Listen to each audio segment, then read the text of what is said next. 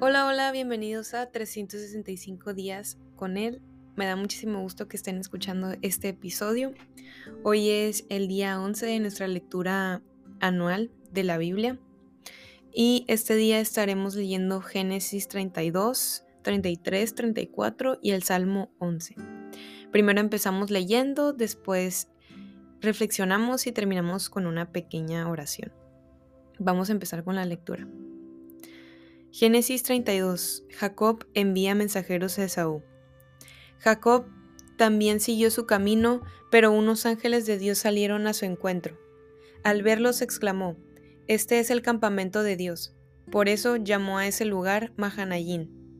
Luego Jacob envió mensajeros a su hermano Esaú, que estaba en la tierra de Seir, en la región de Edom, y ordenó que le dijeran, Mi señor Esaú, su siervo Jacob nos ha enviado decirle que él ha vivido en la casa de Labán todo este tiempo, y que ahora tiene vacas, asnos, ovejas, esclavos y esclavas. Le manda este mensaje con la esperanza de ganarse su favor. Cuando los mensajeros regresaron, dijeron a Jacob, Fuimos a hablar con su hermano Esaú y ahora viene a su encuentro acompañado de cuatrocientos hombres. Jacob sintió miedo y se angustió muchísimo. Por eso dividió en dos grupos a la gente que lo acompañaba, y lo mismo hizo con las ovejas, las vacas y los camellos, pues pensó, si Esaú ataca a un grupo, el otro grupo podrá escapar. Entonces Jacob se puso a orar, Señor, Dios de mi abuelo Abraham y de mi padre Isaac, que me dijiste que regresara a mi tierra y a mis parientes y que me harías prosperar.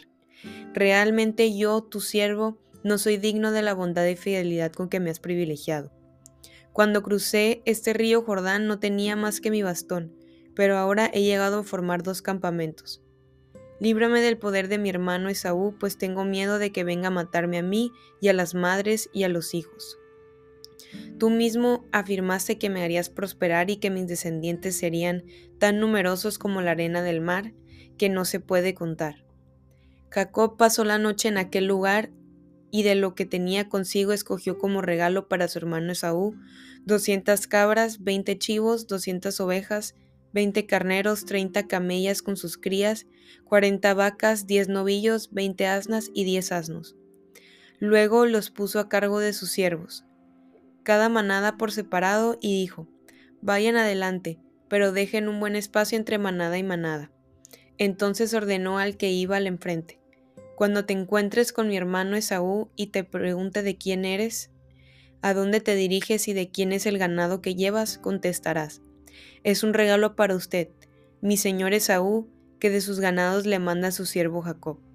Además, él mismo viene detrás de nosotros. Jacob dio la misma orden al segundo y al tercer grupo y a todos los demás que iban detrás del ganado.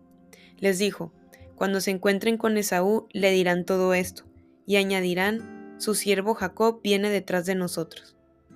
Jacob pensaba, lo apaciguaré con los regalos que le llegarán primero, y luego me presentaré ante él. Tal vez así me reciba bien. De esta manera los regalos lo precedieron, pero Jacob se quedó esa noche en el campamento. Jacob lucha con Dios. Aquella misma noche Jacob se levantó, tomó a sus dos esposas, a sus dos esclavas, a sus once hijos y cruzó el río Jaboc. Una vez que lo habían cruzado, hizo pasar también todas sus posesiones, quedándose solo. Entonces un hombre luchó con él hasta el amanecer. Cuando éste se dio cuenta de que no podía vencer a Jacob, lo tocó en la coyuntura de la cadera y ésta se le dislocó mientras luchaban. Entonces dijo, Suéltame que ya está por amanecer. No te soltaré hasta que me bendigas, respondió Jacob. ¿Cómo te llamas? le preguntó el hombre. Me llamo Jacob, respondió. Entonces le dijo, Ya no te llamarás Jacob sino a Israel, porque has luchado con Dios y con los hombres y has vencido. ¿Y tú cómo te llamas? preguntó Jacob. Él respondió, ¿por qué preguntas cómo me llamo? Y en ese mismo lugar lo bendijo. Jacob llamó a ese lugar Peniel, porque dijo, he visto a Dios cara a cara y todavía sigo con vida. Cruzaba Jacob por el lugar llamado Peniel cuando salió el sol. A causa de su cadera dislocada iba cojeando. Por esta razón los israelitas no comen el tendón que está en la articulación de la cadera, porque a Jacob se le, tocó en dicho tendón. Génesis 33. Encuentro de Jacob con Esaú. Cuando Jacob alzó la vista y vio que Esaú se acercaba con cuatrocientos hombres, repartió los niños entre Lea, Raquel y las dos esclavas. Al frente de todos colocó a las criadas con sus hijos, luego a Lea con sus hijos y por último a Raquel con José. Jacob por su parte se adelantó a ellos, postrándose en tierra siete veces mientras se iba acercando a su hermano. Pero Esaú corrió a su encuentro y echándole los brazos al cuello, lo abrazó y lo besó. Entonces los dos se pusieron a llorar. Luego Esaú alzó la vista y, al ver a las mujeres y a los niños, preguntó, ¿quiénes son estos que te acompañan? son los hijos que Dios ha concedido a tu siervo. Respondió Jacob. Las esclavas y sus hijos se acercaron y se postraron ante Saúl. Luego Lea y sus hijos hicieron lo mismo, y por último también se postraron José y Raquel. ¿Qué significan todas estas manadas que han salido a mi encuentro? preguntó Esaú. Intentaba que me trataras bien, mi señor, contestó Jacob. Hermano mío, repuso Esaú, ya tengo más que suficiente. Quédate con lo que te pertenece. No, por favor, insistió Jacob. Si he logrado que me trates bien, acepta este presente que te ofrezco. Ya que me has recibido tan bien, ver tu rostro es como ver a Dios mismo. Acéptame el regalo que te he traído. Dios ha sido muy bueno conmigo y tengo más de lo que necesito. Fue tanta la insistencia de Jacob que, finalmente, Esaú aceptó. Más tarde, Esaú le dijo, Sigamos nuestro viaje, yo te acompañaré. Pero Jacob se disculpó. Mi hermano y señor, debes saber que los niños son todavía muy débiles y que las ovejas y las vacas acaban de tener cría y debo cuidarlas.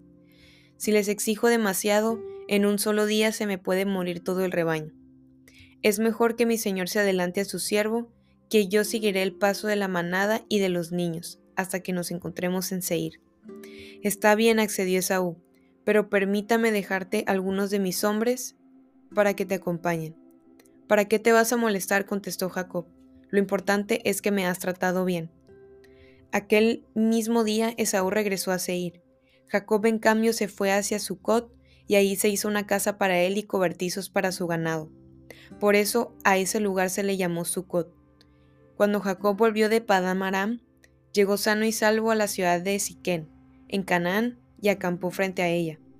Luego, por cien piezas de plata, les compró una parcela a los hijos de Hamor, el padre de Siquén, y allí instaló su tienda de campaña. También construyó un altar y lo llamó El Eloé Israel. Génesis 34. Rapto y violación de Dina. En cierta ocasión, Dina, la hija que Jacob tuvo con Lea, salió a visitar a las mujeres del lugar. Cuando la vio Siquén, que era hijo de Hamor el Ebeo, jefe del lugar, la agarró por la fuerza, se acostó con ella y la violó. Pero luego se enamoró de ella y trató de ganarse su afecto. Entonces dijo a su padre, Consígueme a esa muchacha para que sea mi esposa. Jacob se enteró de que Siquén había deshonrado a su hija Dina, pero como sus hijos estaban en el campo cuidando el ganado, no dijo nada hasta que ellos regresaron. Mientras tanto, Hamor, el padre de Siquén, salió en busca de Jacob para hablar con él. Cuando los hijos de Jacob volvieron del campo y se enteraron de lo sucedido, quedaron muy dolidos y a la vez llenos de ira. Siquén había cometido una ofensa muy grande contra Israel al acostarse con su hija. Era algo que nunca debió haber hecho. Pero Hamor les dijo, Mi hijo Siquén está enamorado de la hermana de ustedes. Por favor, permitan que ella se case con él. Háganse parientes nuestros, intercambiemos nuestras hijas en casamiento. Así ustedes podrán vivir entre nosotros y el país quedará a su disposición para que lo habiten. Hagan negocios y adquieran terrenos. Siquén por su parte dijo al padre y a los hermanos de Dina, Si ustedes me hallan digno de su favor, yo les daré lo que me pidan. Pueden pedirme cuanta dote quieran y exigirme muchos regalos, pero permitan que la muchacha se case conmigo. Sin embargo, por el hecho de que su hermana Dina había sido deshonrada, los hijos de Jacob respondieron con engaños a Siquén y a su padre Jamor. Nosotros no podemos hacer algo así, le explicaron.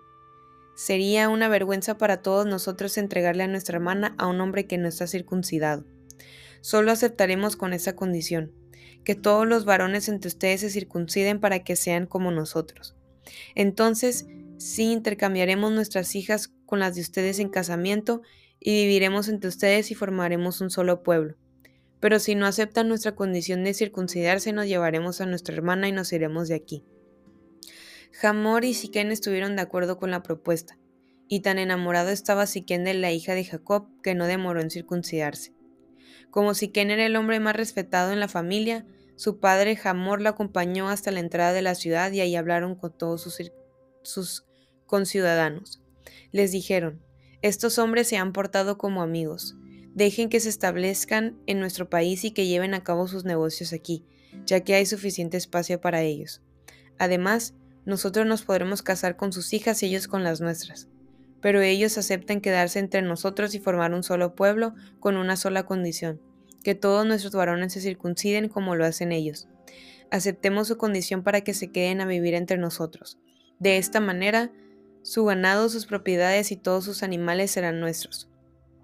Todos los que se reunían a la entrada de la ciudad estuvieron de acuerdo con Hamor y con su hijo Siquén, y fue así como todos los varones fueron circuncidados. Al tercer día, cuando los varones todavía estaban muy adoloridos, dos de los hijos de Jacob, Simeón y Leví, hermanos de Dina, empuñaron cada uno su espada y fueron a la ciudad donde los varones se encontraban desprevenidos y los mataron a todos.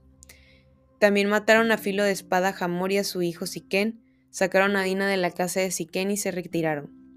Luego los otros hijos de Jacob llegaron y pasando sobre los cadáveres saquearon a la ciudad en venganza por la deshonra que había sufrido su hermana. Se apropiaron de sus ovejas, vacas y asnos y de todo lo que había en la ciudad y en el campo. Se llevaron todos sus bienes, sus hijos, sus mujeres y saquearon todo lo que encontraron en las casas. Entonces Jacob dijo a Simeón y Leví, me han provocado un problema muy serio. De ahora en adelante, los cananeos y fereceos, habitantes de este lugar, me van a odiar. Si ellos se unen contra mí y me atacan, me matarán a mí y a toda mi familia, pues cuento con muy pocos hombres. Pero ellos replicaron, ¿acaso podíamos dejar que él tratara a nuestra hermana como a una prostituta? Salmo 11. En el Señor hallo refugio. ¿Cómo se atreven a decirme, huye al monte como las aves? Vean cómo tensan sus arcos los malvados, preparan las flechas sobre la cuerda para disparar desde las sombras contra los que son rectos de corazón. Cuando los fundamentos son destruidos, ¿qué le queda al justo? El Señor está en su santo templo, en los cielos tiene el Señor su trono, y atentamente observa al ser humano con sus propios ojos lo examina. El Señor examina a justos pero aborrece a malvados, y a los que aman la violencia. Hará llover sobre los malvados ardientes brasas y candente azufre un viento abrasador será la porción de su copa, porque el Señor es justo y ama la justicia. Los rectos contemplarán su rostro. Y aquí termina nuestra lectura. Vamos a empezar con la retroalimentación. Y primero vamos a empezar con Génesis 31. Pues como vemos, Jacob eh, estaba angustiado porque se iba a reencontrar con su hermano Esaú. Evidentemente porque pues después de, todo lo que había pasado, que le había engañado, que le había arrebatado la bendición, pues mm, no, era de, no era de menos el, decir como que el, tener temor por eso. Y, y leía y pensaba, no, leía específicamente cuando Jacob repetía las promesas que Dios le había dado a él y, a su familia. Y él decía como que, pero tú Señor me has dicho que tú ibas a estar conmigo, pero tú Señor me has dicho. Y él hablaba, o sea, él tenía temor, pero a la vez decía como que, ok, pero tú Señor me has dicho esto, pero tú Señor me has prometido que vas a estar conmigo. Entonces, en un momento de gran angustia, Jacob recordaba las promesas que el Señor le había dado. Y eso me lleva a pensar, Muchas veces nos dicen como que memorízate la Biblia y a veces no lo hacemos o a veces parafraseado y, y yo creo que si nos memorizamos las promesas de Dios y las grabamos en nuestras mentes y en nuestros corazones, en el momento del miedo podremos recordarlas y no nos aferraremos al temor, sino que nos vamos a aferrar a las promesas de Dios. Entonces, esto se me hizo muy interesante porque creo que cuando tenemos un conocimiento de la palabra, cuando tenemos un conocimiento de lo que Dios nos ha dicho y nos ha prometido, podemos saber qué pensar o a qué dirigir nuestros pensamientos en momentos específicos. Porque la Biblia es, eh, es eficaz en todo momento y en todo lugar y tiene, tiene momentos, o sea, en un momento de angustia, en un momento de tristeza, en un momento de, de, mm, de miedo, de felicidad, de gozo. Entonces, si nos memorizamos sus promesas, nos empezaremos a aferrar a ellas y no al temor. Eh, por el otro lado, Jacob se tenía que enfrentar a una consecuencia de una mala decisión de su pasado. No podía darle la vuelta a las consecuencias inevitables de sus malas decisiones. ¿Cuál fue esa mala decisión? Engañar a su hermano y a su padre y arrebatarle la bendición y hacer las cosas por sus fuerzas, por algo que ya Dios le había prometido que iba a suceder. Entonces, em, esto me lleva a pensar, nosotros, de igual manera, no podemos darle la vuelta a las consecuencias inevitables de nuestras malas decisiones. Jacob se enfrentó, o sea, se, se reencontró con Esaú después de 20 años de lo que había sucedido. Entonces, hay veces que las consecuencias o el enfrentarnos a las consecuencias no es en el mismo momento, pero quizás con el tiempo. Y esto no quiere decir que debemos escapar de ellas o darle la vuelta, porque deberíamos de, como, como Jacob lo hizo, orar al Señor, recordar las promesas que Él nos ha dado y enfrentarnos a eso, porque al final de cuentas, tanto a las consecuencias buenas como a las malas, tenemos que enfrentarnos, ¿no? A todo lo que, lo que Dios nos ponga enfrente. Entonces, eso se me hizo muy importante. Y otra parte en la que Jacob se pelea con Dios, eh, como que no había entendido mucho, pero leía, dice, Jacob no luchó con el varón, sino que el varón luchó con él. Jacob no empezó queriendo algo de Dios, sino que Dios quiso algo de Jacob. Dios quería de Jacob toda su autosuficiencia orgullosa, intrigante y carnal, y vino a tomarla si fuese necesario por la fuerza. Eh, entonces, creo que eso me hizo entender, porque como que ok, ¿cuál es el propósito de esto, no? Y todo tiene su propósito en la Biblia. A veces es a lo mejor indagarle un poquito o como que quedarse reflexionando un rato porque que, como que ya lo había leído antes y antes no lo había comprendido mucho. Pero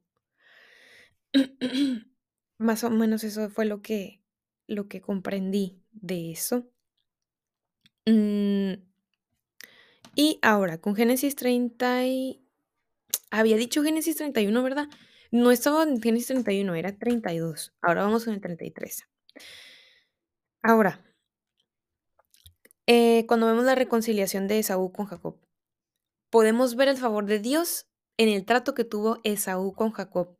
Jacob temía por su vida, pero la protección y cuidado de Dios nunca dejaron de estar sobre de él y su familia, así como en la vida de sus antepasados. Jacob recordó las promesas de Dios y dijo, tú me has dicho esto. Y efectivamente Dios cumplió las promesas que le dio, a pesar de que pudo haber sido un escenario completamente diferente.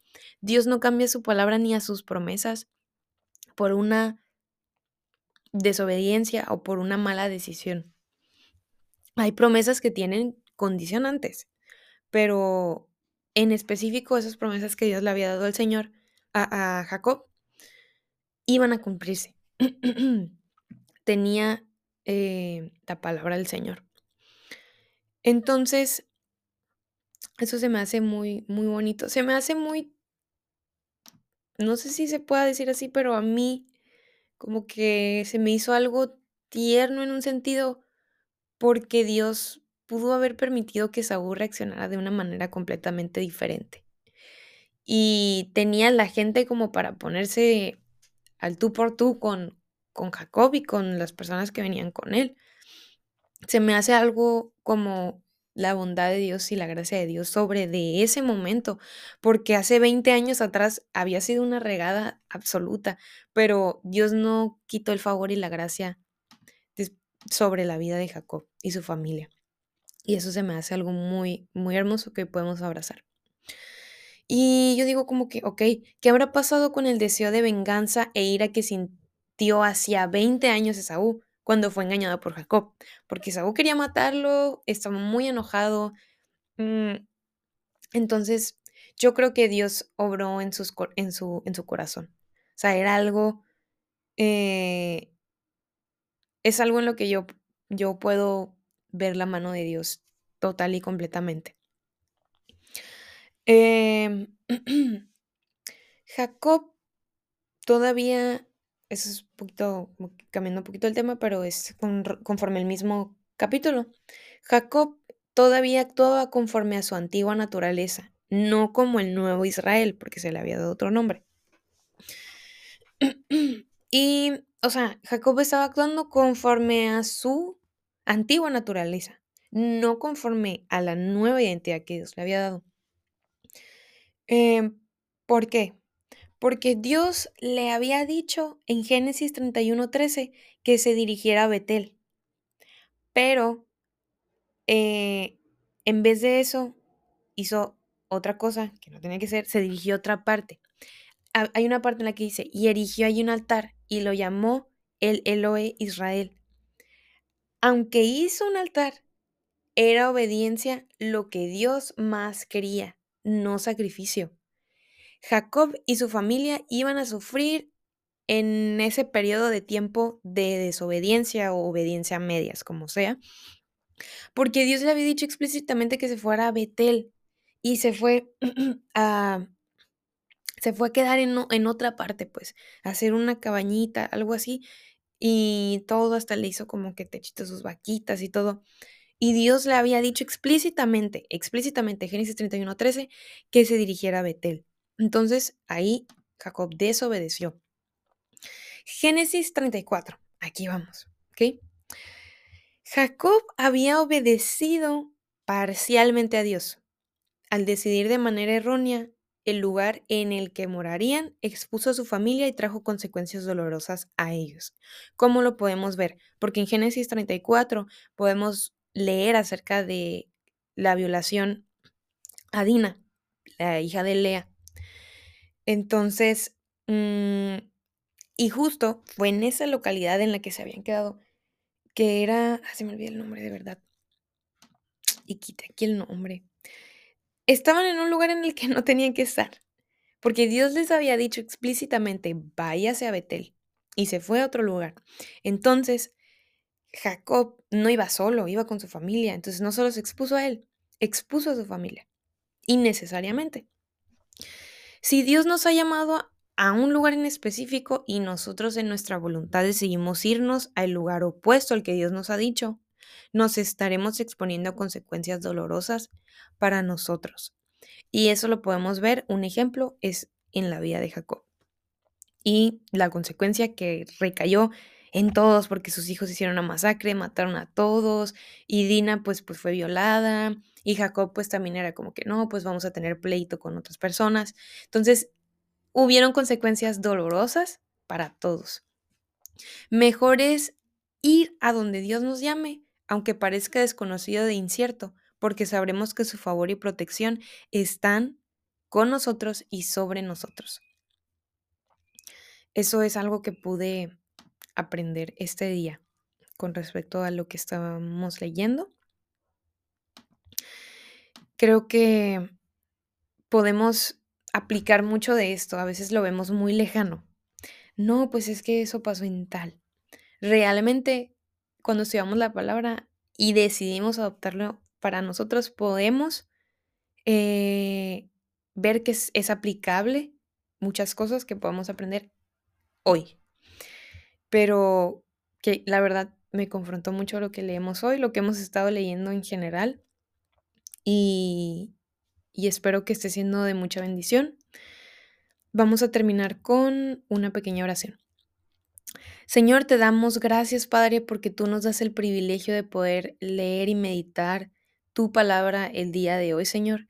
Gracias porque tú eres bueno, Señor, y tu protección no deja de estar sobre de nosotros.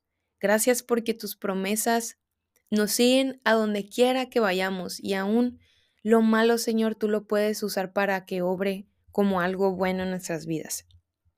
Te queremos pedir, Señor, que nos ayudes a recordar tus promesas y memorizarlas para que en el momento de la angustia, Señor, podamos aferrarnos a ella.